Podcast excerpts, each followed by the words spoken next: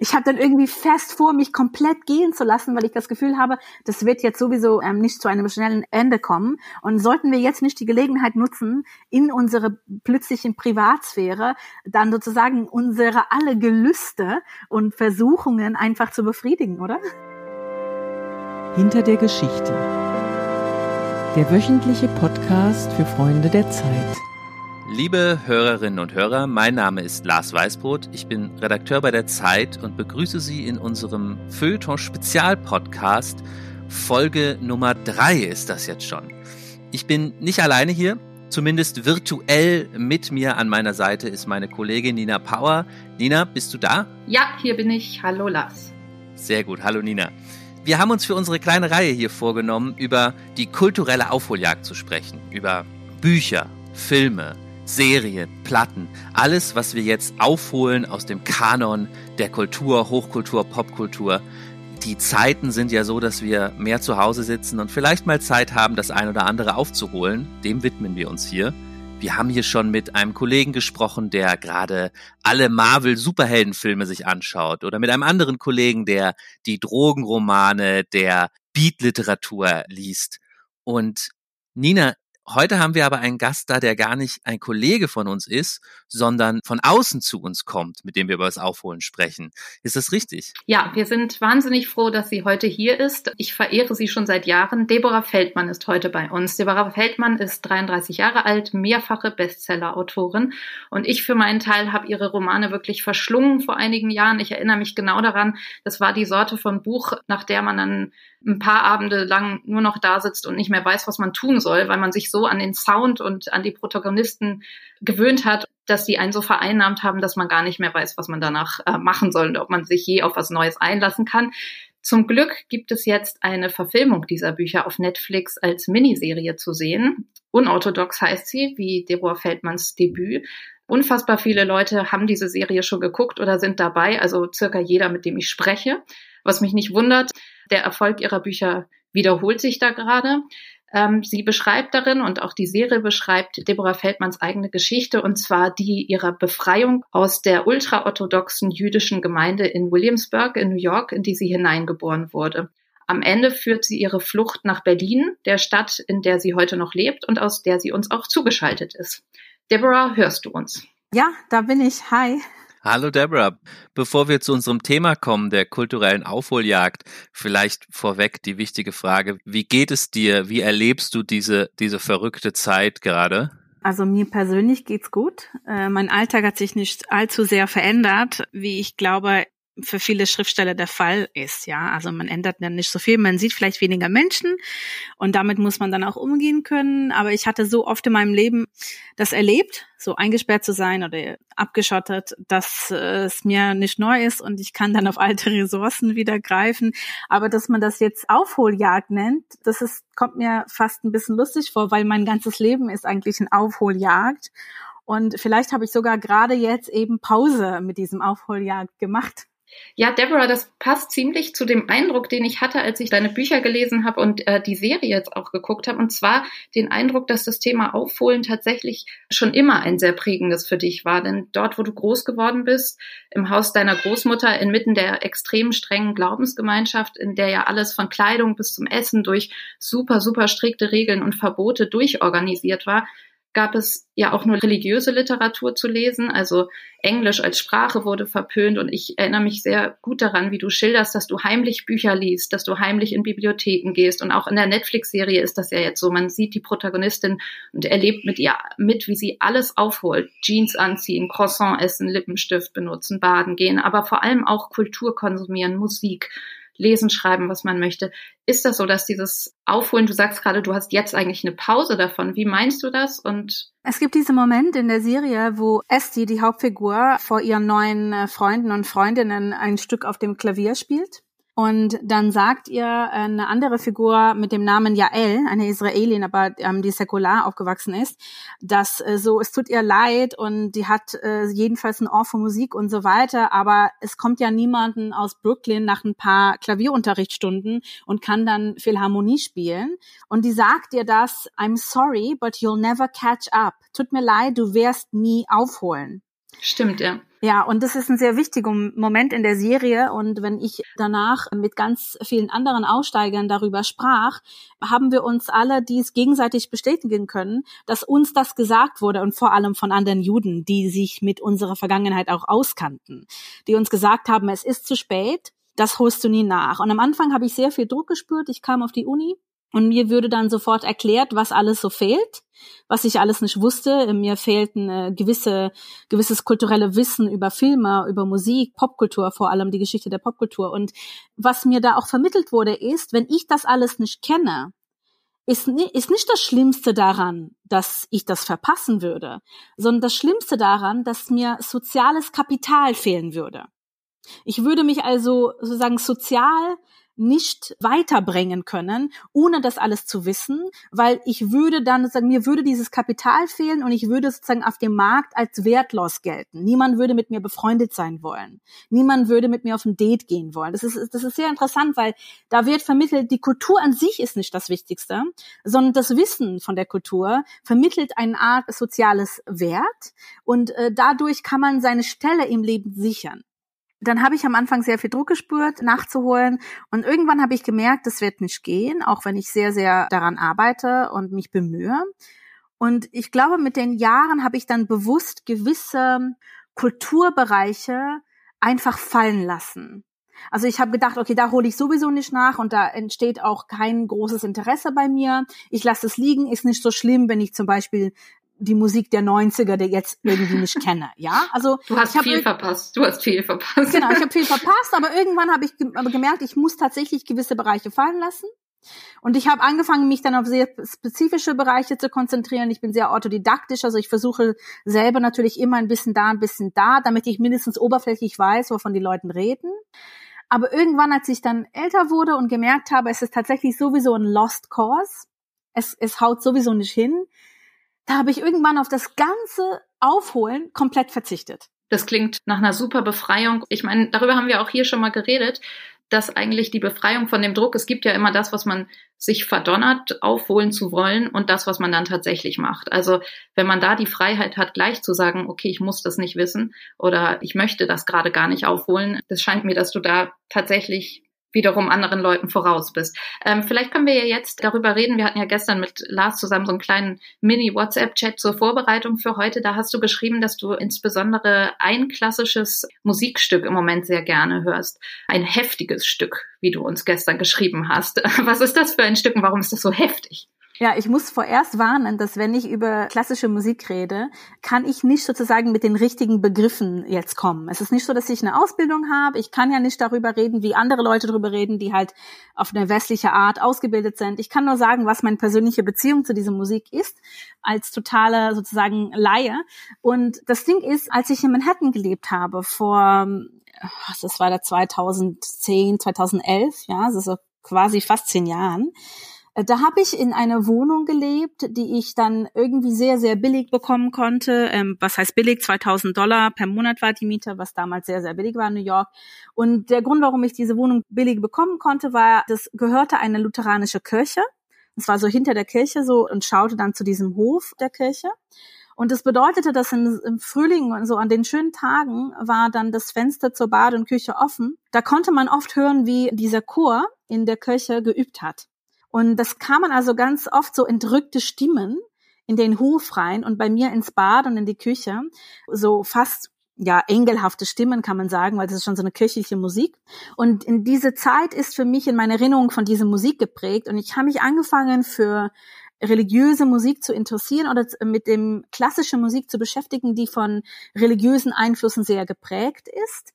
Vor allem, weil religiöse Musik hatte was in sich, was auch äh, die Musik, mit der ich aufwuchs, in sich hatte, nämlich, dass es versucht, irgendwie über, über den Text hinaus zu gehen, um sozusagen auf eine tiefere Ebene zu sprechen. Ich beschreibe in meinem Buch zum Beispiel, dass die Lieder meiner Kindheit oft keine Worte hatten, nur Geräusche nur so Laute.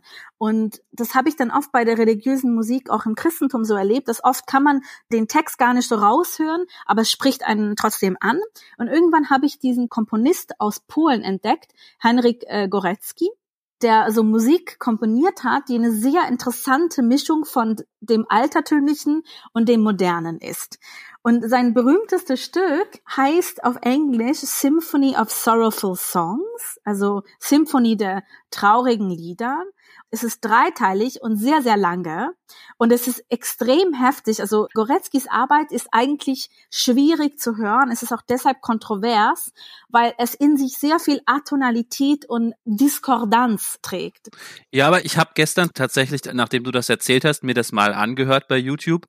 Ich bin auch kompletter Laie, aber ich würde sagen, es ist, fand es jetzt nicht so schwierig zu hören. Ich war total begeistert von dem Hinweis und habe mir das gerne angehört tatsächlich. Also okay, das freut mich wirklich sehr. Das freut mich. Es geht eine Stunde, ne? Quasi, ja. So ich glaube eine knappe 50 Minuten oder so war's. Und es gibt immer wieder so zwischendrin ganz viel Singen und es ändert sich auch. Es nimmt auch sehr viele Eigenschaften an. Und es für mich ist dieses Stück ein Stück über die Tragik der europäischen Geschichte der letzten 150 Jahren. Also für mich ist es ein Stück über Europa und spricht zur Seelen Europas. Und gerade in der Zeit, wo ich das Gefühl habe, ich lerne erst, was es ist, tatsächlich Europäerin zu sein, weil ich Europäerin in einer Krisenzeit bin, fühle ich mich diesem Stück irgendwie sehr gebunden.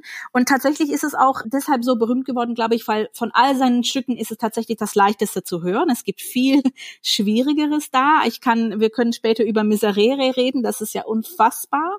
Aber durch dieses Stück bin ich dann in eine Phase gerade reingekommen, wo ich mir dann Zeit nehme, klassische Musik zu hören, ohne dabei was zu tun. Weil ich bin meist so, ich bin meist so jemand, dass die Musik immer im Hintergrund läuft. Musik ist Soundtrack unseres Lebens sozusagen. Es ist nur da, während wir andere Sachen unternehmen. Deshalb erinnert uns Musik an gewissen Zeiten, an gewissen Momenten, weil wir uns immer daran erinnern, was haben wir gemacht, als wir dieses Stück hörten? Was haben wir gemacht, als dieses Lied gerade populär war? Aber Musik einfach mit geschlossenen Augen zu hören, ohne dabei was zu tun, ohne dabei was zu denken und nur in der Musik zu leben, dafür haben wir kaum die Zeit oder, glaube ich, Willen. Und ist das was, was du angefangen hast, vielleicht als letzte Frage dazu, weil das klingt ja fast wie so eine körperliche Meditation oder eine körperliche Tätigkeit tatsächlich. Ist das was, was du jetzt angefangen hast in dieser Ausnahmesituation oder hast du das auch vorher schon so intensiv erlebt? Ich habe vorher sehr gerne klassische Musik gehört, viel mehr klassische Musik als alle andere Musik. Ich kenne mich eigentlich auch bei Musik wirklich nicht gut aus und muss mich immer dann sozusagen belehren lassen von anderen. Klassische Musik war etwas, was bei mir immer zur Beruhigung lief, während ich gekocht habe, manchmal sogar während ich gearbeitet habe und so. Aber ich habe noch nie vorher, ich bin nie auf die Idee gekommen vorher, mich in einem Park alleine hinzulegen mit Kopfhörer im Ohr die Augen zuzuschließen und eine Stunde lang da zu liegen und Musik zu hören und wirklich diese, dieses Stück dann wirklich körperlich erleben. Das mache ich jetzt zum ersten Mal. Das würde ich allen empfehlen, weil ich merke auch zurzeit, dass ich sehr wenig Konzentrationsfähigkeit habe. Ich komme zum Beispiel beim Schreiben gerade nicht so gut voran. Ich komme auch beim Lesen längere Stücke nicht gut voran. Ich kann immer noch so kleine Stücke ab und zu mal lesen. Aber bei der Musik habe ich das Gefühl, zum ersten Mal diese Fähigkeit erworben zu haben, was wahrscheinlich viele Leute haben, die in die Philharmonie überhaupt gehen. Mhm. Ich bin ja auch, ich bin ja noch ab und zu mal in der Philharmonie gewesen, aber immer habe ich gestaunt, dass die Leute fähig sind, so vier, fünf Stunden lang zu sitzen und nur diese Musik zu hören. Ich war immer zu nervös irgendwie, zu, zu viele Gedanken im Kopf. Und jetzt habe ich diese Fähigkeit erworben durch diese Zeit. Und ich glaube, wenn alles wieder normal ist, falls alles wieder normal wird, werde ich dann mit dieser neuen Fähigkeit tatsächlich in die Philharmonie gehen. Und ich werde dann eine von diesen Menschen sein, die dann vier Stunden sitzen können. Das klingt großartig. Äh, wir werden das auch auf jeden Fall unter dem Podcast verlinken, dass alle das nachholen, aufholen und hören können. Du hast äh, noch einen anderen, also etwas ganz anderes, wo man die Augen bei aufhaben muss, uns gesagt, was du gerade aufholst oder was du gerade liest, und zwar den Roman Die Wand von Marlene Hausrufer. Das fand ich sehr interessant. Ich habe das Buch vor Jahren mal gelesen. Es geht da um eine Frau, die auf einem Berg in ihrem Sommerhaus sitzt und plötzlich durch eine unsichtbare Wand von der Welt abgeschnitten wird. Ich fand das damals extrem gut beschrieben, aber vor allem auch wieder so körperlich zäh, das zu lesen. Was sicher gewollt ist und eine Leistung, wenn man sich Jahre später noch daran erinnert, äh, an dieses Gefühl eingesperrt zu sein. Jetzt ein bisschen polemisch gefragt, was ist für dich das Attraktive daran, in einer so zähen Situation, wo man sich eingesperrt fühlt, so wie jetzt, noch einen Roman zu lesen, der auch so zäh und eingesperrt ist? Oh, ich muss das Ganze jetzt komplett umdeuten, weil ich habe mir ist das gar nicht so aufgefallen. Ich hatte gedacht, das wäre komplett naheliegend, dass man jetzt so einen Roman liest gerade in so einer Zeit. Ich lese auch ähnliche Romane, also zumindest ähnliche Geschichten, die sich mit solchen Themen beschäftigen. Für mich ist die Wand aber nicht zäh oder es erzählt für mich nicht die Geschichte des Eingesperrtseins, weil die Wand kann ja von so vielen Perspektiven behandelt werden. Ähm, man kann es auch äh, als ein Roman über die große Freiheit lesen, wenn ich über Malen Haushofer lese, so die Geschichte ihres Lebens und was sie mit ihrem Roman vielleicht vermitteln wollte, dann denke ich eher, es geht in ihrer Arbeit darum, dass der Mensch eigentlich immer eigen alleine ist. Ja, der Mensch ist eigentlich immer von anderen Menschen abgeschottet. Nur wir leben mit der Illusion, dass wir das nicht sind. Und wenn es etwas ist über diese Zeit, so diese Zeiten, was es uns lehrt und was es uns zeigt, sind es vielleicht diese große Wahrheiten und für manche sind diese große Wahrheiten unangenehm. Aber für manche sind die eigentlich bestätigend und, und sogar befreiend, erleichternd. Beruhigend wieder, ja. Genau. Mhm. Und für mich ist das ein Roman, das ist eher für mich eine Fantasie. Ich habe immer die Wand gelesen. Das ist nicht das erste Mal, dass ich es lese. Ich lese es jetzt wieder auf Deutsch. Ah, interessant, ja. Ich habe es vorher auf Englisch gelesen. Aber für mich ist das Buch ein Buch voller Fantasie, voller Träume und das ist eigentlich so, dass ich im Hinterkopf immer die Wand habe, wenn es in meinem Leben mir zu viel wird oder es mir schlecht geht, dann denke ich, oh, wenn ich nicht nur diese Figur wäre, die in der Wand sozusagen lebt. Also eigentlich ist es für mich ein Roman, der der Seele ein bisschen Nahrung bietet. Also ich finde es eigentlich mhm. schön. Stimmt, jetzt wo du sagst, es geht ja auch um diese Natur die ganze Zeit. Es gab auch freiheitliche Momente darin. Ja, und dass der Mensch äh, reicht sich viel mehr aus, als er denkt und das alles, was wir denken, wir brauchen, brauchen wir eigentlich nicht und dass Beziehungen halt nicht so sind, wie wir sie einschätzen und dass manchmal die Wahrheit ein großes Geschenk sein kann. Das klingt tatsächlich nach einem richtigen Buch für diesen Moment. Du hast uns aber gestern, als wir kurz geschrieben haben, auch ein paar Fotos geschickt, sozusagen von deinen Bücherstapeln ähm, äh, auf deinen Tischen, die man so zu Hause liegen hat, mit Büchern, die noch drankommen sollen, die man da schon mal vorrätig gehalten hat. Das fand ich total schön, die mir anzugucken und zu schauen, was da noch für Bücher liegen. Du hast waren äh, sehr viele Fachbücher übers Judentum dabei. Also da arbeitest du weiter an dem Thema und liest dich weiter noch ein. Ja, genau. Es geht vor allem um Bücher über Chassidismus, also über diese mystische Strömung innerhalb des Judentums, die äh, sozusagen in dem 18. Jahrhundert entstanden ist. Und der, also es stimmt, es gibt bei mir zurzeit im Haus schon seit einem Jahr eigentlich so ganz viele Bücherstapeln, die überall recht chaotisch rumliegen, weil ich arbeite seit fast zwei Jahren an einem Roman und in dem Roman beschäftige ich mich mit sozusagen meinem Hintergrund, aber nicht auf der Art und Weise, wie ich mich im, in unorthodox beschäftigt habe. So, das heißt, es hat nicht direkt mit meiner eigenen Lebensgeschichte zu tun, aber es hat auf jeden Fall mit der Welt zu tun, aus der ich komme. Und äh, was ich sehr interessant fand, als ich anfing, darüber zu schreiben, ist meine eigene Welt, die ich immer sozusagen von innen angeschaut habe, nochmal von außen anzuschauen. Und zwar die Perspektiven von Forschern ein bisschen so zu übernehmen, um zu vergleichen, wie sieht der Blick von außen aus und wie weicht das von dem Blick von innen ab weil ich finde, es ist wichtig, gerade wenn man von dieser Innenperspektive schreibt, immer sozusagen die große Zusammenhänge zu wissen, weil manchmal ist es schon so, dass die Forschung etwas richtiger einschätzt als sozusagen diese Welt selbst. Und manchmal ist es aber tatsächlich so, dass die Forschung das falsch eingeschätzt hat. Die Forschung stellt es falsch dar. Aber das zu wissen ist sehr wichtig. Wann hat die Forschung recht und wann nicht? Und deshalb habe ich mich so unternommen, ganz viel darüber zu lesen. Und vor allem ist es sehr interessant, es gibt zum Beispiel einen Forscher aus der Stanford University, der sich mit verschiedenen Figuren der Mystik auseinandersetzt. Und er hat es sehr gut geschafft, die Perspektiven der Wissenschaft mit der Perspektiven innerhalb dieser Glaubensgemeinschaft zu vergleichen. Und manchmal gibt er sogar die Perspektiven aus der Glaubensgemeinschaft recht. Das heißt, er als Forscher ist fähig einzusehen, wo die Forschung dann auch irrt. Und das hat für mich eine sehr spannende Welt geöffnet, weil es mir beide Perspektiven ermöglicht, ja. Das ist total interessant, dieser Abgleich zwischen Forschung und Leben. Dann habe ich aber auf den Fotos auch noch was ganz anderes gesehen. Bei dir liegt ein Buch über französische Cocktails. Ist das auch was, was French du gerade nach Drinking. French Drinking. Ist Drink- das was, Drinking was du gerade nachholst? Drinking French, sorry. Ja, Holst du das gerade nach?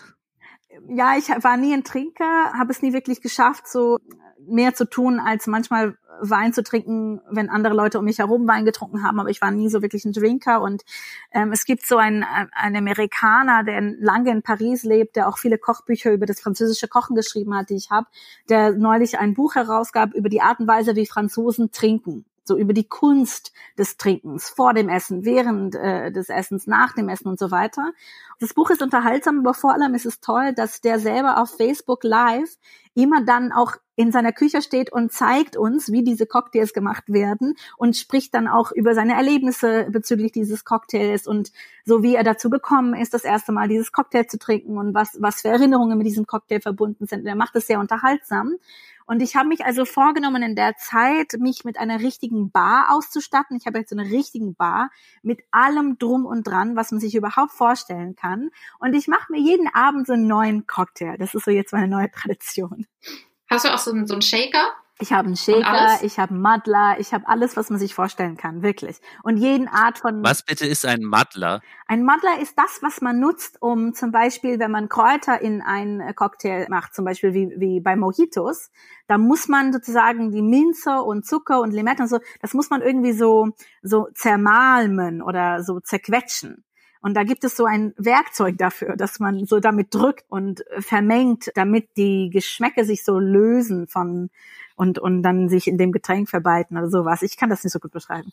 Großartig. Es schien mir, es gab auch noch ein Buch auf dem Stapel, das ist vielleicht als letztes, das war lustig, weil sowohl du als auch Lars als auch ich gesagt haben, wir haben es nicht gelesen, wir wollten es alle mal lesen. Vielleicht kommst du noch dazu, weil zumindest hast du es schon mal. Salt, Fat, Acid und Heat, so ein Kochbuch, wo es darum geht, dass man vier verschiedene Geschmacksrichtungen irgendwie immer miteinander kombinieren soll und man muss sie immer dabei haben. Wenn ich dich so höre bei deinen Aufholprojekten gerade in dieser Zeit, scheint mir das auch so wie so verschiedene Geschmacksrichtungen zu sein. Du, das eine ist körperlich und intensiv, das andere ist eher wissenschaftlich, nicht kühl, aber so sehr viel für den Kopf. Das, es gibt Literatur und es gibt halt dann noch diese, diese beschwingte Cocktail-Facebook-Seite. Das scheint mir irgendwie auch interessant zu sein, weil manche machen manisch nur eine Sache aber dass du so eine Klaviatur hast, auf die du auch vielleicht in verschiedene Stimmungen zurückgreifen kannst. Gibt es da irgendwie eine, machst du dann immer das, was sich gerade am besten anfühlt oder liest du morgens erstmal Essay und abends Cocktail? Gibt es da so eine Struktur? Das vielleicht als letzte Frage. Also ich hätte super gerne eine Struktur, aber ich bin gerade noch sehr chaotisch im Inneren, aus verschiedenen Gründen. Also die Zeit löst schon ein bisschen Chaos in mir aus. Und deshalb muss ich dann auch immer wieder entsprechend meiner Stimmung dann gucken, worauf ich greife. Aber auch, wie du das am Anfang angedeutet hast, die Serie ist Ende März erschienen. Seit die Serie erschienen ist, ist mein Leben ein bisschen, also alles steht Kopf. Und ähm, ich kriege extrem viel Input und ähm, ich habe sehr viele Anfragen und ich habe eigentlich viel weniger Zeit, als ich erwartet habe, jetzt zu haben. Deshalb bin ich auch zu diesem Kochbuch nicht gekommen. Ich hatte dieses Kochbuch erworben, als die Serie mit ihr auf Netflix erschien. Das habe ich mit meinem Sohn geguckt. Wir fanden es wahnsinnig interessant und wir fanden die auch sehr charismatisch. Und ich habe das erworben und habe immer gedacht, ja, wenn ich mich ehrgeizig fühle, dann vertiefe ich mich drin und fange an mit Rezepten. Aber eigentlich koche ich neulich nur so ganz einfache Sachen, weil ich mich nicht so konzentrieren kann. Aber was ich gerne mache jetzt, ich backe sehr gern.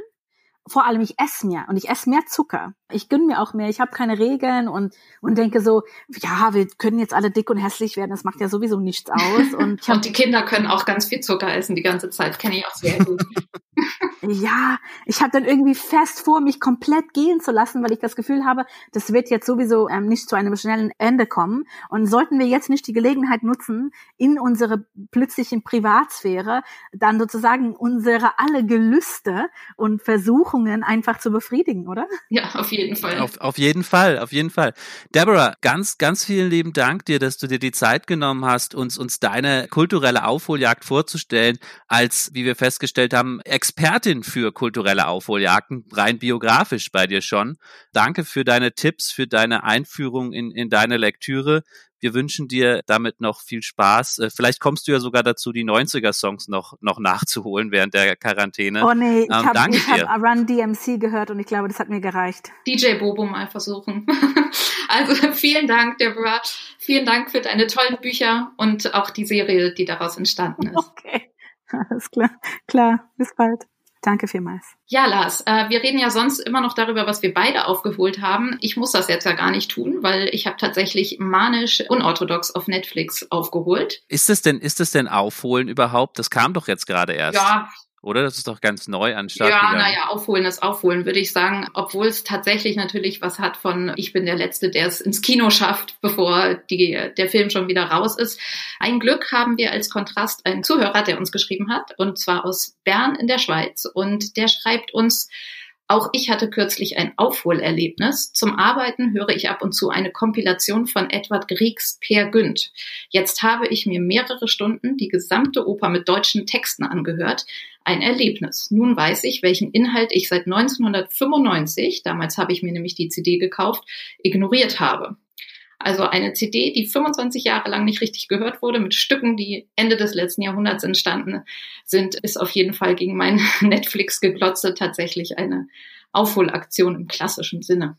Das, das finde ich wirklich. Das ist, das ist Aufholen. Das, das finde ich auch super und davon auch gerne mehr, mehr solcher, solcher Aufholjagd-Informationen an uns schicken, liebe Hörerinnen und Hörer. Die E-Mail-Adresse ist freunde@zeit.de.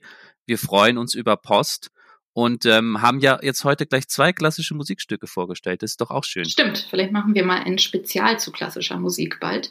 Lars, wir sind damit schon wieder am Ende. Mir hat's wieder super viel Spaß gebracht. Ähm, ich werde noch einiges nachgoogeln und nachhören, Per Günd und auch vor allem das heftige Stück äh, Musik, über das Deborah mit uns gesprochen hat. Und ich würde sagen, wir hören uns an dieser Stelle bald wieder. Bis dahin.